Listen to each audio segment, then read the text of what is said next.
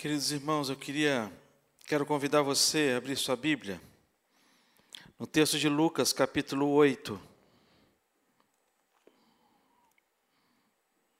Evangelho de Lucas, capítulo 8. Nós vamos ler os versículos, os versículos 40 a 42.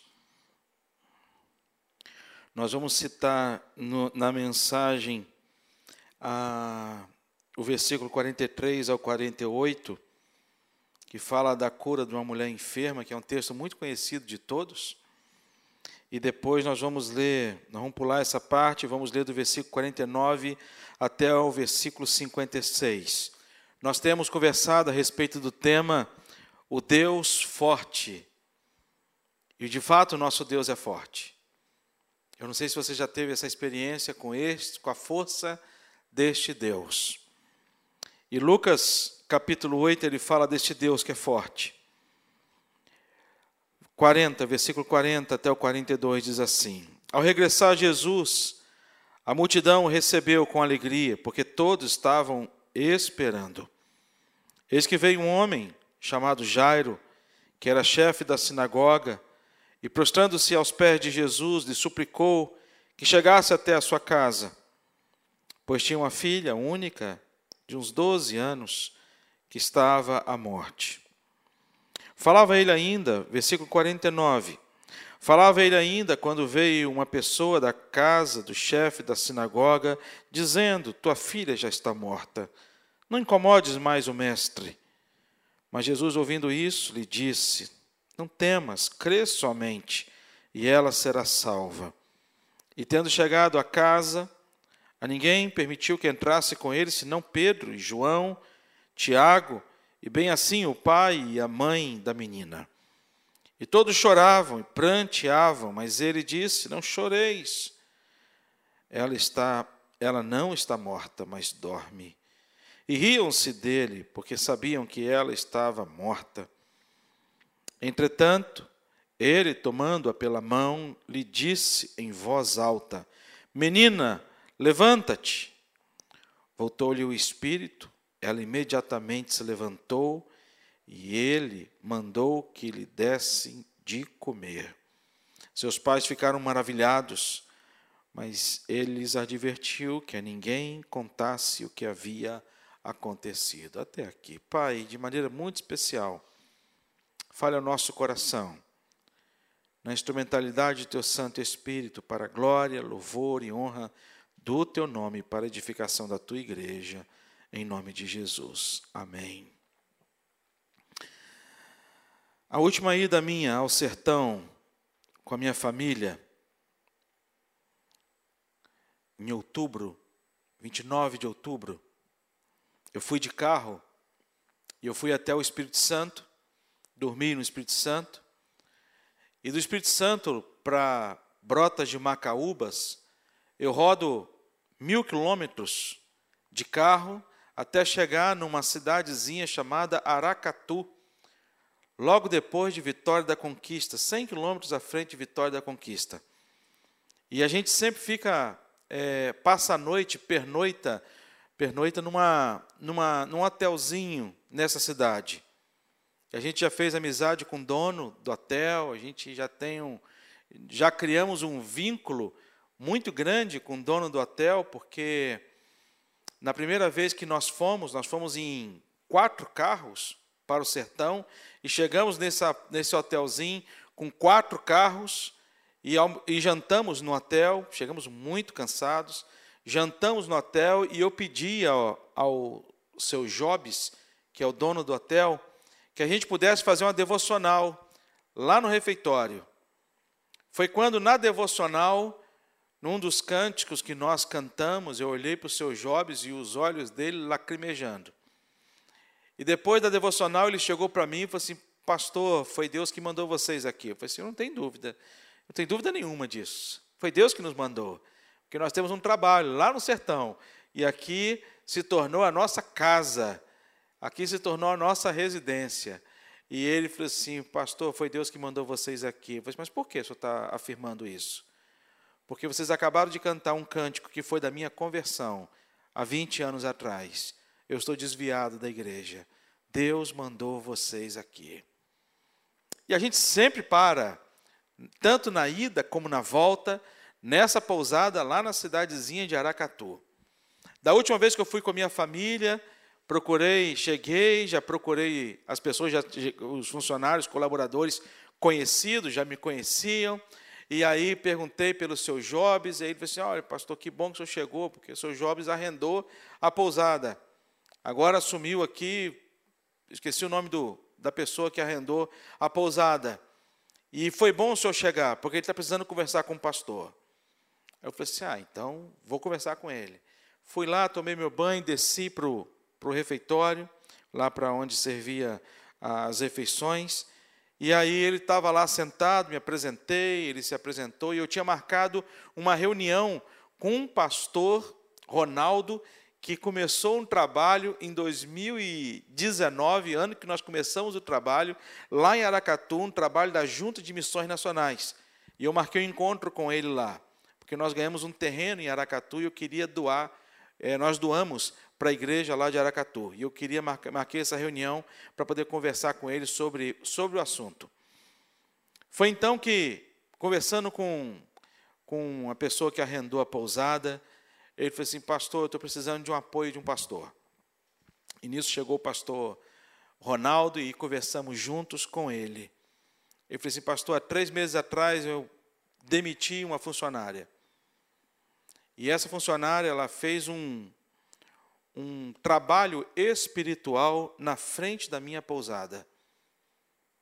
Aí, mas que trabalho? Às três horas da manhã, ela veio com mais algumas pessoas, mataram um animal que eu acho que é um, um, um frango, sei lá o que, que era, mataram aqui em frente à minha pousada e fizeram uma gritaria, uma roda, ficaram rodando. E depois desse dia, pastor, eu não eu não recebo aqui, estou em três meses aqui, eu não recebo mais de cinco hóspedes na minha pousada. Meu hotelzinho aqui não passa de cinco hóspedes depois desse, desse fato que aconteceu.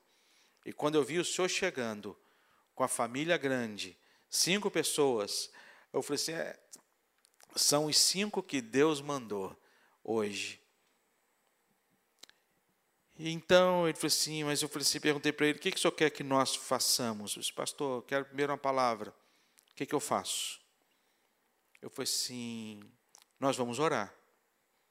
Eu perguntei para ele, senhor acredita em Deus? E ele disse, eu acredito. Senhor acredita que Deus é mais poderoso de qualquer outra criatura Deus é mais poderoso e Deus é muito mais forte, infinitamente mais forte de qualquer outra entidade que possa existir na terra e fora da terra. E sim, eu acredito, e você precisa acreditar de fato.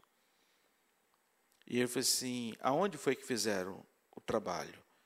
E ele então me levou para frente da pousada, lá tinha uma, uma marca. Nós demos a mão e o pastor Ronaldo orou. O pastor Ronaldo orou, depois da oração do pastor Ronaldo, nós voltamos para o refeitório, ficamos conversando no refeitório, eu de costa lá para a recepção, o pastor Ronaldo do meu lado e ele de frente, o proprietário, o atual proprietário.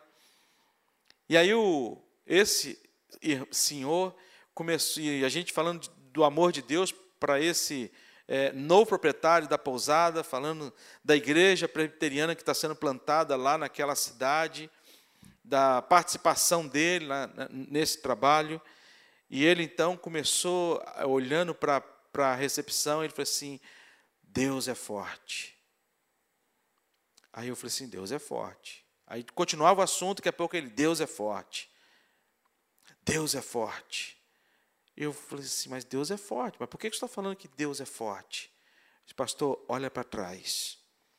E quando eu olhei para trás, Ricardo, o estacionamento lá da, do hotelzinho dele, devia chegou uma, um grupo de carros, de pessoas que estavam juntas, trabalhadores lá, que estavam em viagem, resolveram parar na pousada dele. Seis carros.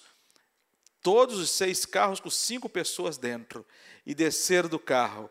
E ele chegando e falando: Pastor, Deus é forte, Deus é forte, Deus é forte. Assim, de fato, meu irmão, Deus é forte. Esse é o tema que a gente tem abordado nas nossas quintas-feiras. E hoje é a última quinta-feira que nós estamos abordando este tema, o Deus forte. E quando você percebe essa força de Deus muito além da, da, sua, a, da sua compreensão meramente, meramente, é, uma compreensão espiritual, uma compreensão de um Deus que apenas você ouviu falar de experiências, de fatos, mas você nunca teve uma experiência de fato com este Deus que é forte. E nesse texto que nós lemos aqui, há vários, várias narrativas, em toda a palavra de Deus, a gente percebe toda a palavra, em toda a palavra de Deus, uma narrativa falando a respeito de quem é Deus, e falando deste Deus que é um Deus que é poderoso para fazer muito mais do que tudo aquilo que nós pedimos ou pensamos, conforme o seu poder que opera em nós. Num Deus que é soberano sobre tudo e sobre todos, num Deus que tem o governo das, de todas as coisas, a ponto do salmista, no Salmo 139, declarar essa soberania de Deus. E diante desse texto aqui, a gente pode aprender a respeito deste Deus que é forte, e o Deus que é forte, ele se importa com as nossas dores. Às vezes, quando falamos de Deus e pensamos a respeito de Deus, vimos a criação e toda a obra que Deus tem que cuidar, todo o trabalho que Deus tem que realizar, a gente fala assim: caramba, Deus tem muita coisa para poder ver. E será que Deus se importa de fato comigo, com as minhas questões? Por isso que Jesus ele disse para a gente: Olha, não vos deixarei órfãos, enviarei sobre vocês o Espírito Santo de Deus, e esse Espírito Santo de Deus, ele vai, ser, vai estar presente com a gente em todo lugar, em todo momento e em todas as circunstâncias. Esse Deus que é forte, quando a gente olha para esse texto, a gente aprende algumas lições. Esse Deus que é forte, em primeiro lugar, ele, ele é um Deus que, que sempre nos ouve. Esse Deus que é forte é um Deus que sempre nos ouve. Você percebe no Lucas capítulo 8, versículo 41, quando aqui Jairo, ele vai chegar diante de Jesus Cristo e dizer: Eis que vem um homem chamado Jairo, que era chefe da sinagoga, e prostrando-se aos pés de Jesus, lhe suplicou que chegasse até a sua casa. Esse Deus que é forte, Jairo ele chega para este Deus e coloca diante de Deus a sua necessidade, na certeza de que esse Deus haveria de ouvi-lo e ouvi-lo em que circunstâncias? Em que circunstâncias Deus nos ouve? E a primeira coisa que a gente percebe nesse primeiro ponto é que, mesmo estando cercado por uma multidão, Deus ele vai nos ouvir. Quando no texto vai dizer, ao regressar Jesus, a multidão recebeu alegre. O texto vai deixar muito claro para a gente que havia uma multidão uma multidão aguardando Jesus Cristo. Perceba Jesus como líder religioso. Perceba Jesus nos líderes religiosos da nossa época, uma multidão indo atrás, uma multidão querendo estar perto de Jesus Cristo, querendo ouvir de Jesus Cristo, e uma pessoa querendo a atenção de Jesus Cristo de maneira especial. Se de fato Jesus ia olhar para aquele homem, se Jesus fosse humano, como nós somos humanos, como nós somos humanos, nós íamos chegar para essa pessoa e falar assim: não, deixa eu atender a multidão, depois eu vou conversar com você, se sobrar tempo. Ou talvez ia chegar para essa pessoa e falar assim: olha, ô Pedro, chega aqui, ô, Pedro apóstolo, chega aqui perto de mim. Pedro, vai lá, pega o endereço dessa pessoa, telefone, e-mail, pede para ela ligar para a minha secretária, para poder marcar com a minha secretária um dia, para poder ver se um dia eu posso atendê-lo. Mas o que, que Jesus fez? Jesus, quando vê aquele homem se aproximando dele, Jesus chega e dá atenção devida, porque Jesus ele ouve mesmo estando cercado por uma multidão. Jesus, ele ouve aquele homem desesperado, Jairo, que vai em busca da cura da sua filha de 12 anos, que estava prestes a morrer, e quando ele sai de casa, sua filha não tinha ainda morrido, e eu talvez, ou talvez você, no lugar dele, faria o mesmo. Faria o mesmo. Meu avô morou no interior de Mimoso do Sul, num lugar chamado Santa Rosa, um povoadozinho. Ele morava na roça. Meu avô teve 14 filhos. 14 filhos. Teve um medicamento que um, ele levou os filhos, tudo médico lá em Mimoso do Sul. Teve um medicamento de verme que fez mal para os meninos, para as crianças. O mais velho passou mal e ficou mole em casa. E ele chegou e de, de Santa Rosa até Mimoso dá em torno aí de uns 30 quilômetros. Ele não tinha carro. O que, que ele fez? Botou o filho no ombro e partiu de Santa Rosa até Mimoso, de volta ao médico. À noite, não tinha carro, não tinha para quem telefonar. Casa meu avô não tinha nem eletricidade. Mas ele foi. Chegou lá, o filho já não estava mais com vida. Mas ele foi até Mimoso do Sul com o filho nos ombros para poder procurar. Ele volta e alguém traz ele de carona faz o sepultamento. Uma semana depois, o outro filho passa mal, mesma coisa, de noite. Ele pega o outro filho, põe no ombro e vai a pé até Mimoso em busca de socorro. Chegando lá, o filho morto. Eu e você faríamos o mesmo.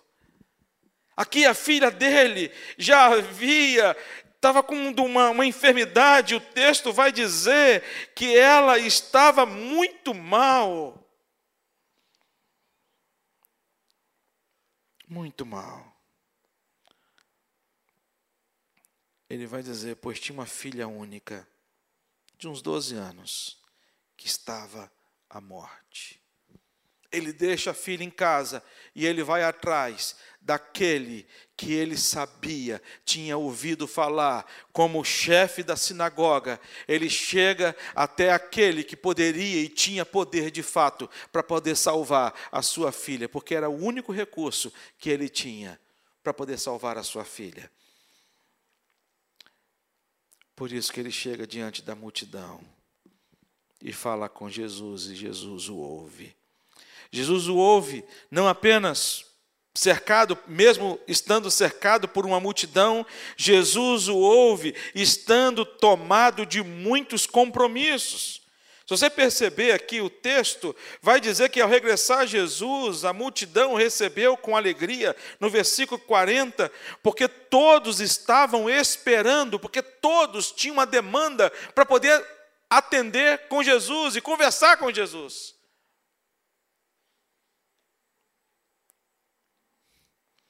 Quantas vezes, eu disse aqui no início do sermão, quantas vezes a gente acha que Deus ele está mais ele tem tanta preocupação em tantos afazeres para fazer que às vezes Deus não tem tempo para poder oferecer para a gente. Mas eu vou falar uma coisa para você: o compromisso de Deus. Sabe qual chama o compromisso de Deus? Sabe qual chama a agenda de Deus? Você você, você que está em casa e que às vezes até desacreditou. desse compromisso de Deus. Mas Deus tem um compromisso comigo e um compromisso com você. A despeito da multidão, a despeito do mundo inteiro que está buscando a Deus, a despeito de um dos todo compromisso que Deus tem para poder realizar, é guerra da Rússia, que Deus tem que eleições no Brasil, é a Amazônia, são os índios, são florestas queimando, é um lugar que está caindo muito, está gelando muito, outro lugar que está muito quente. O universo todo por cuidado de Deus. Mas Deus, o compromisso dele chama-se eu e você. A segunda coisa que a gente percebe, o Deus forte que se importa com as nossas dores. Em segundo lugar, é o Deus que sempre nos dá a atenção é o Deus que sempre nos dá a atenção devida. O versículo 50, ele vai dizer para a gente, mas Jesus, ouvindo isso, lhe disse: Não temas, crê somente, e ela será salva.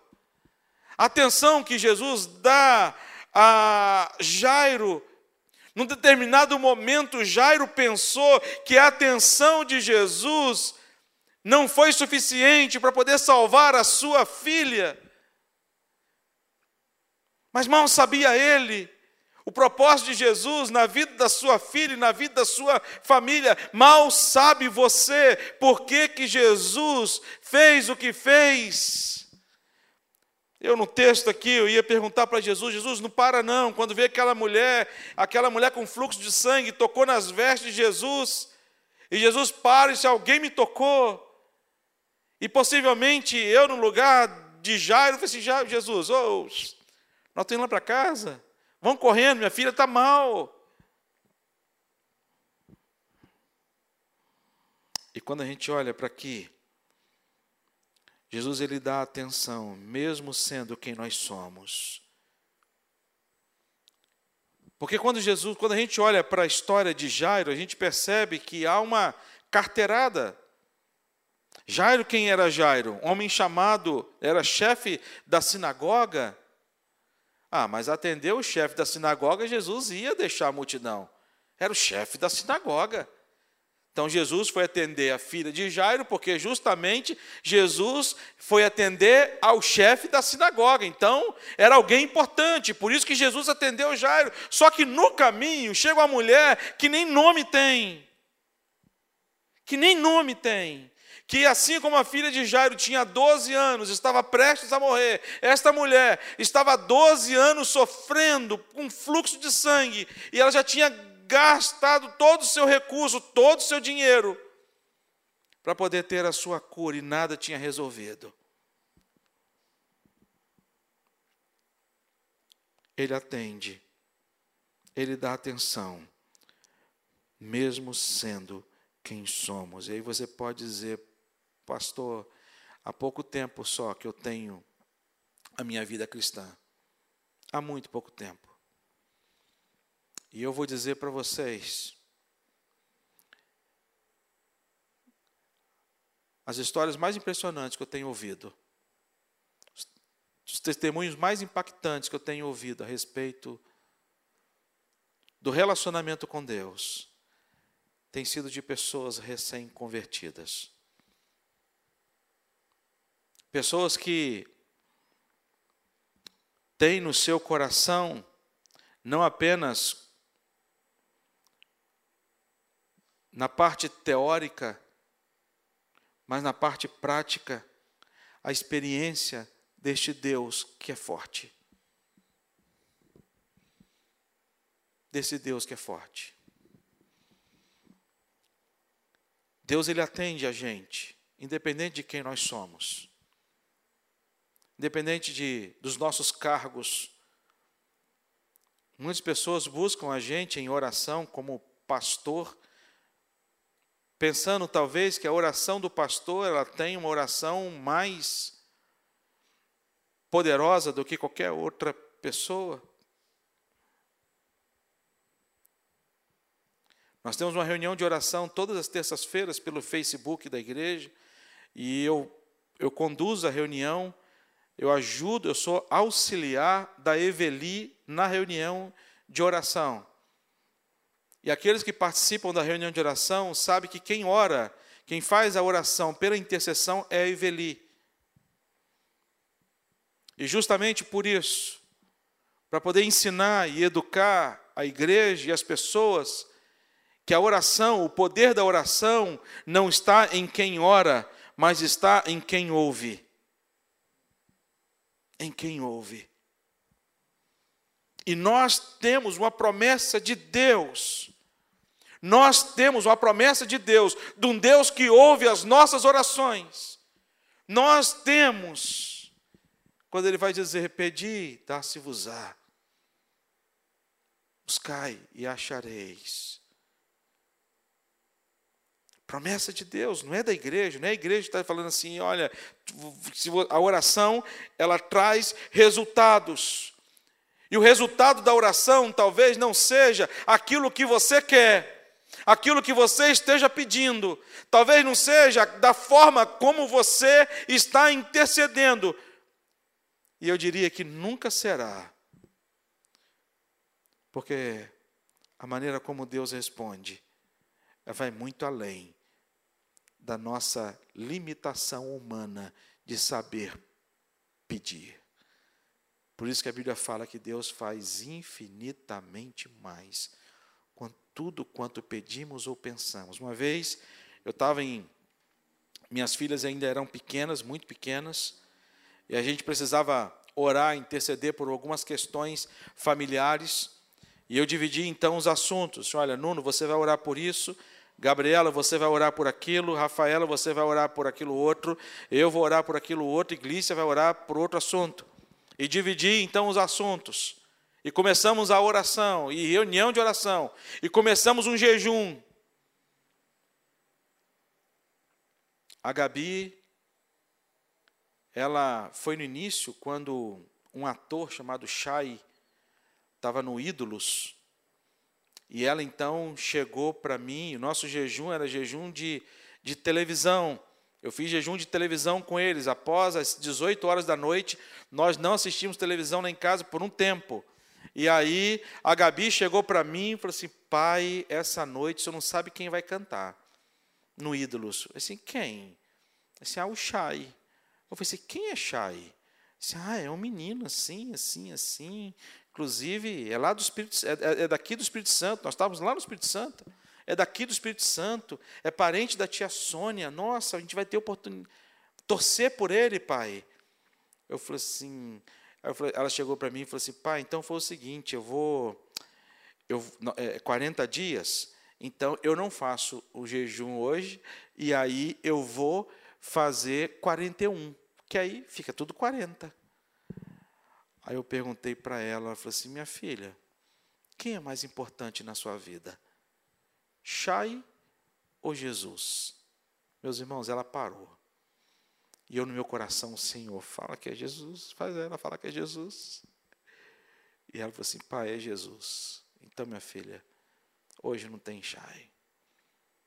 Meu filho era menor ainda, o Nuno, o Nuno acompanhando futebol, nosso Fluminense naquela época estava ótimo. E aí ele perguntou para mim, disse, pai, quando vai acabar a nossa greve? Eu falei assim, greve? Que greve? Não, a greve aí, negócio de televisão. Disse, pai, é jejum, rapaz, aquele greve, rapaz. É que o Fluminense vai jogar hoje, pai. Filho, quem é mais importante na sua vida? Sabe, irmãos, Deus forte, é o Deus que nos dá atenção, é o Deus que ouve as nossas orações, e nós podemos dobrar o nosso joelho e falar com aquele que move o céu e move a terra. Só que se prepara uma coisa: que quando nós oramos, não é Deus que muda, mas Deus muda o nosso coração e molda o nosso coração segundo a vontade dEle, e Ele nos atende. Um dos velórios que mais me impactou foi daquela missionária Williams, é uma senhora aqui do Rio de Janeiro, lá do Morro da Marta, hã? Edmeia Williams. Eu fui no velório da filha dela, lá em Botafogo. E a palavra dela, a palavra dela foi: "Olha, Eu pedi para que Deus curasse a minha filha. Deus disse não. Eu pedi para que Deus permitisse que minha filha ficasse viva, mesmo com a enfermidade dela. E Deus disse não. Eu pedi a Deus para que Deus me desse um dia, pelo menos, de sol, para que eu pudesse, Deus parasse a chuva, para que eu pudesse velar a minha filha, sem chuva. E Deus disse não. Só espero que Deus continue respondendo às minhas orações. Testemunho de fé. O Deus forte é o Deus que se importa com as nossas dores é o Deus que nos dá sempre a atenção. Em terceiro e último lugar, o Deus forte que se importa com as nossas dores é o Deus que sempre nos atende. Quando aqui o texto ele vai dizer para a gente, lá no versículo 56 do capítulo 8, vai dizer: Seus pais ficaram maravilhados, mas ele lhes advertiu que ninguém contasse o que havia acontecido. Mas seus pais ficaram maravilhados. Deus nos atende, mesmo que seja algo impossível aos olhos humanos, mesmo que seja aos olhos humanos impossíveis. Jairo, quando sai de casa, ele já sabia que era alguma coisa impossível impossível de acontecer. Mas quando Jairo volta para casa e chega para ele a notícia: Jairo, você chegou tarde, a sua filha morreu. E com certeza no coração de Jairo, você, meu pai, se ele não tivesse parado para poder curar aquela mulher que nem nome tinha, talvez tivesse tempo de curar a minha filha. Se não havia esperança, quase nenhuma esperança no coração dele em buscar Jesus Cristo para poder ter a cura da sua filha. E quando chega em casa e vai dizer: Olha, ela já morreu. Falava ele ainda quando veio uma pessoa da casa do chefe da sinagoga, quando dizendo: Tua filha já está morta. Sabe, meu querido irmão, não sei quantos de vocês já receberam alguma notícia triste. Eu já recebi diversas. Eu não sei quantos de vocês se abalaram por conta dessa notícia. Eu já me abalei por diversas vezes.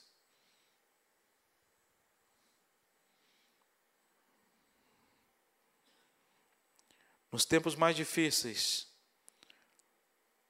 nós somos nós somos levados a exercitar nossa fé nesse Deus forte. E no texto seguinte, ele vai dizer para a gente, quando Jesus ele olha para aquela, chega no quarto daquela menina, diz para ela: Menina, levanta-te. Deixa eu falar uma coisa para você. O único que pode dar ordem para qualquer cadáver é Deus. O único que pode dizer para a morte: você não é vencível. Aliás, você é vencível. O único é Deus. E eu queria que você olhasse agora para a sua vida. Talvez você esteja vivo, coração 100%. Você fez os últimos exames, está ótimo. Seu hemograma está ótimo.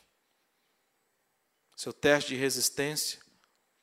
Última vez que fui fazer o teste de resistência, o médico estava assim diante da maca. Eu falei assim, doutor, qual é o propósito dessa maca? Eu falei assim, eu quero te fazer cansar.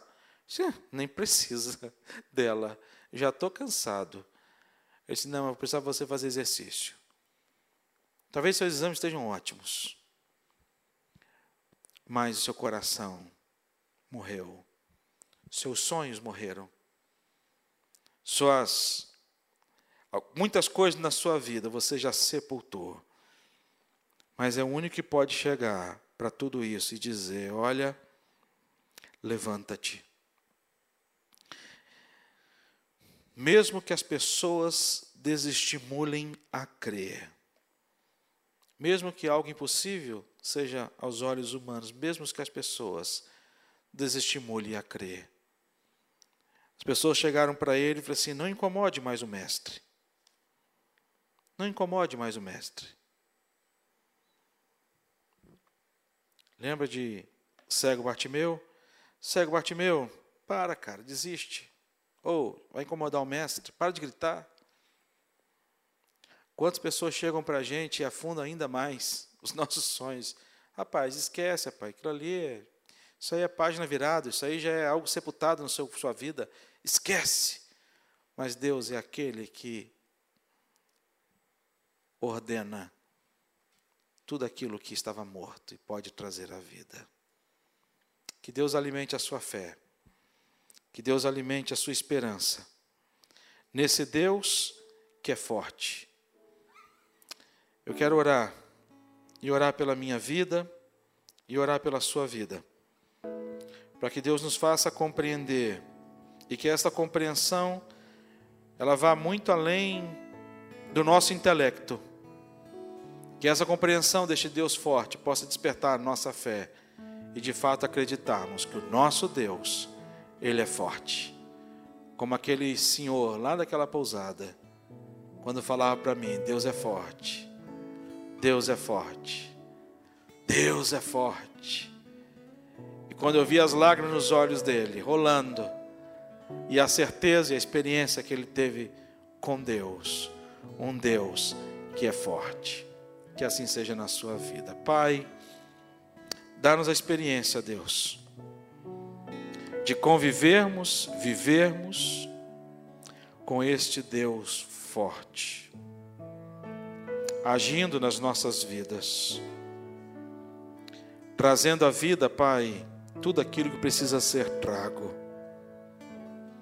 Às vezes, alguns irmãos, ó Deus, apresentaram diante de Ti questões que há um tempo atrás estava agonizando e hoje já está sepultado.